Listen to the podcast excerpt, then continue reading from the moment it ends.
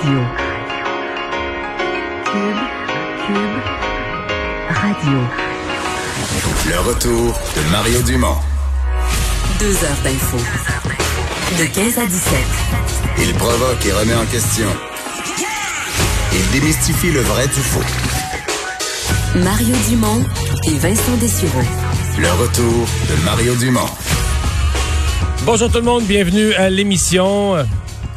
Ce sera Mario Dumont sans Vincent pour la journée d'aujourd'hui. Vincent va être de retour avec nous euh, demain. On a pas mal de, de choses, euh, les euh, nouvelles qui se bousculent, pas toutes des bonnes malheureusement, c'est souvent comme ça. Quelques débats animés aussi qui rebrassent notre société au sujet de la sortie de, de, de, du confinement, de la reprise économique, etc., etc. Donc on va essayer de vous donner des détails de ça. Quand je dis reprise économique et politique, la Québec comme à Ottawa, il y a des y a des débats qui sont euh, en cours. va entre autres parler à Ottawa de ces, ces inquiétudes sur les les tous les programmes.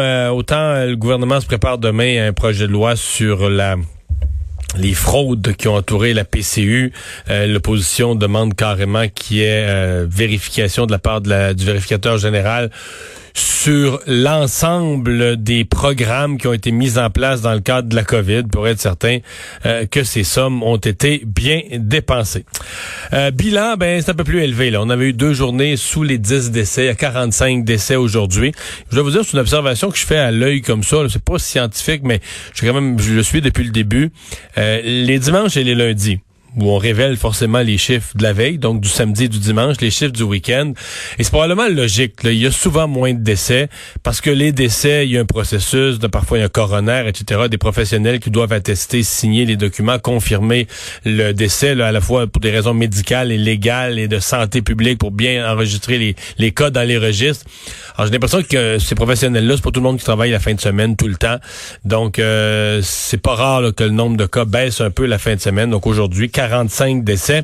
Il n'a pas fini d'en avoir parce que M. Legault a reconnu aujourd'hui qu'il y a encore, c'est moins qu'avant, il y a encore 1000 personnes de centres pour aînés, de CHSLD entre autres, là, qui sont atteintes, qui sont pas guéries, qui sont toujours malades de la COVID. 1000.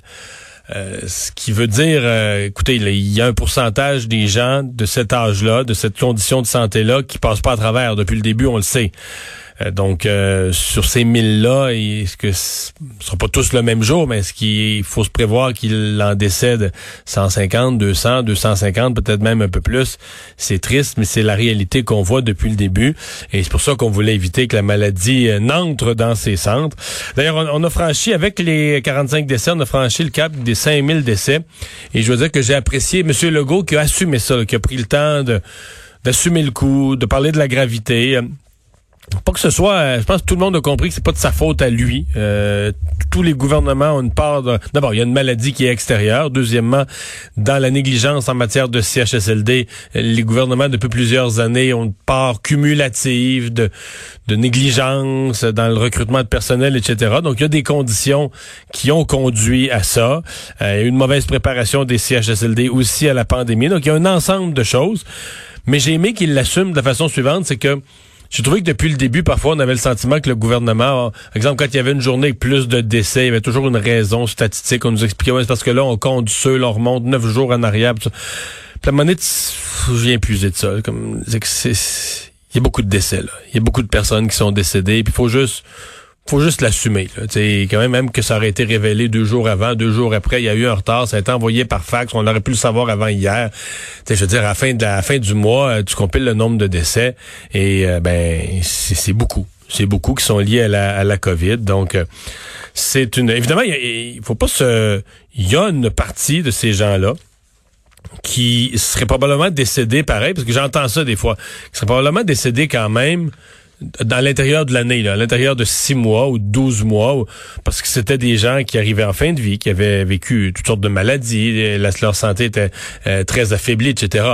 Mais là, on peut pas commencer à jouer dans ces nuances-là. À un moment donné, il y a une pandémie qui frappe. Combien sont décédés de la COVID?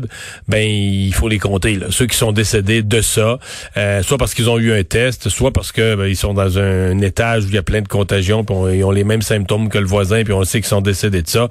Ben, il faut les compiler. Ceci dit, euh, pour 138 nouveaux cas, ça c'est une véritable baisse. Donc tout le reste est à la baisse. 138 nouveaux cas, c'est le plus bas qu'on ait vu depuis depuis longtemps, depuis le mois de mars. Euh, les euh, nombres d'hospitalisations aux soins intensifs, tout est en légère baisse. Donc tout continue à la baisse. L'autre message de François Legault aujourd'hui, mais il a vraiment appelé les partis d'opposition à une collaboration concernant son projet de loi 61. D'ailleurs, c'est ce qui est en débat présentement à l'Assemblée nationale à la période des questions.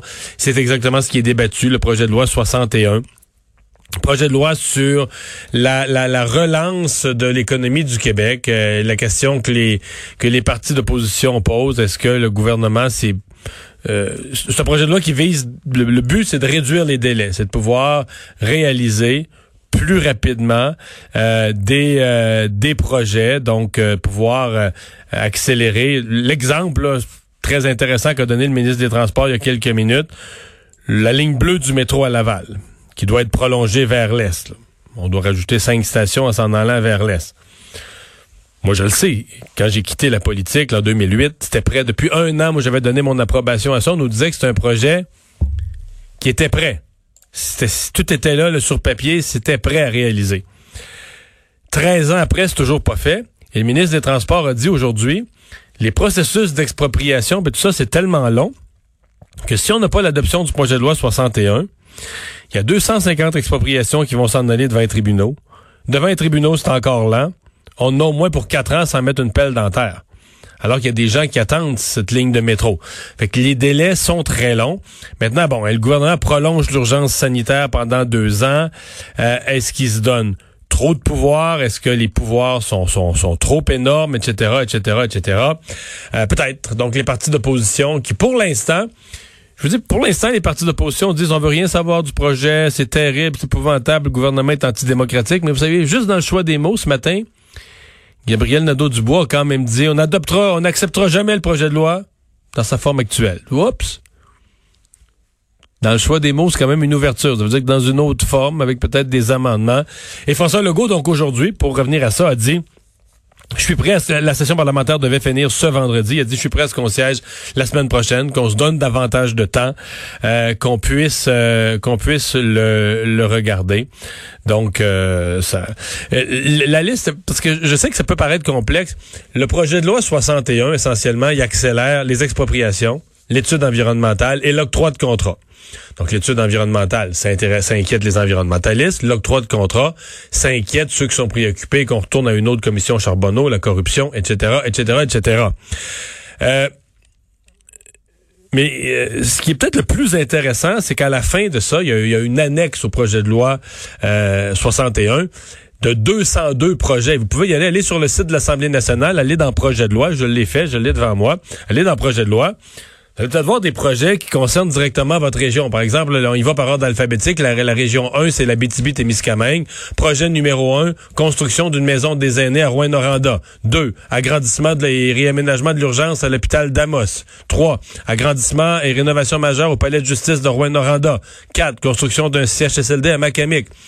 Oui, il y a des projets de route, des améliorations sur la 117, une maison des aînés à Val-d'Or, etc., etc. Donc, on est dans le moi, je vous dirais ça, on est dans, le très, très, très concret. Là. C'est, si vous y allez, vous allez voir des projets. Le gros des projets, des constructions de maisons des aînés, des modernisations d'hôpitaux, les améliorations routières, évidemment, les gros, gros, gros projets en termes de budget sont des projets de transport en commun. Il n'y a pas de doute là-dessus. Là. Ce sont des, des immenses euh, projets. Exemple, la reconstruction du pont de l'île d'Orléans de Québec et, l'île d'Orléans. Ça, c'en est un, un, gros projet qui est en matière de, de transport en commun.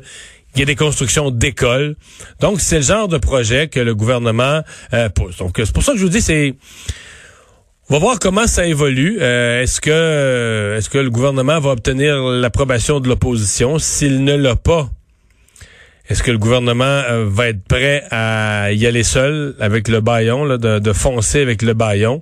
Donc, euh, ça va être à surveiller. Mais dans les arguments que fait valoir le gouvernement, évidemment, euh, il y a le fait que si vous dites à l'opposition, si vous dites non, mais quand on va réaliser des projets qui sont dans votre région ou dans votre comté ou dans votre coin, on va dire à la population que si ça avait été de vous, ça aurait pu attendre deux, trois ans. une chance que la CAQ est au pouvoir. Alors, évidemment, ça, c'est ça, c'est du point de vue du gouvernement. Par contre, de l'autre point de vue, là, du point de de vue de l'opposition, on se dit, euh, évidemment, s'il fallait que la s'il fallait, exemple, que certains de ces dossiers-là tournent avec des octrois, des octrois de contrats euh, qui virent à la corruption, etc., ben là, le gouvernement va être dans l'eau chaude parce que non seulement il va avoir laissé passer, euh, il va avoir laissé passer des, éléments de corruption, mais en plus, il va l'avoir fait dans un contexte où c'est lui qui a poussé à fond de train. Il y a des risques pour les deux. Il y a des risques il y a des risques pour le gouvernement à adopter le projet de loi sur Bayon, qui pourrait se faire taper ses doigts si ça tourne mal. Puis il y a des risques pour l'opposition euh, à bloquer le projet de loi. Dans les nouvelles du jour, je voulais vous parler aussi du euh, euh, d'une très mauvaise nouvelle au niveau touristique, parce que jusqu'à maintenant, restaurants, hôtels on dit tout le monde va mal, mais on n'entend pas parler de fermeture. Et euh, sur nos ondes, euh, il y a une coupe d'heure, là, il y a Michel Barrette, qui est, vous savez, copropriétaire depuis quelques années euh, de l'hôtel Les Trois Tilleuls à Saint-Marc-sur-Richelieu. Grande réputation en tourisme dans la Montérégie, le long de la rivière Richelieu. C'était fermé dû à la COVID. Eh bien, c'est fermé définitivement. On peut réécouter. C'est à notre collègue Sophie Durocher que Michel Barrette a confié la chose. Michel, est-ce que tu es en train de nous annoncer que l'auberge des Trois Tilleuls, après des années et des années d'existence, va fermer ses portes? Elle va fermer ses portes, je pense, dans sa forme actuelle. J'ai remis mes parts à mon, à mon, à mon partenaire. Je te dis, ça fait des années qu'on se connaît, euh, Michel. C'est la première fois que je te vois. Euh, t'as l'air vraiment ébranlé. Je m'excuse de te le dire, mais t'as l'air vraiment. C'est la première fois que tu. C'est un coup dur vraiment là pour toi là. Oui, mais c'est parce que ça fait six ans qu'on est dans cette belle aventure là. Mais je peux pas me plaindre parce que nous sommes tous dans la même position. Hmm. Là, vous m'entendez en tant qu'hôtelier, en tant qu'humoriste, mais je vous entends en tant qu'ouvrier, en tant que propriétaire d'entreprise, en tant que hmm. tout le monde est dans le même bateau. Alors, oui, beau, ça. mais c'est vrai.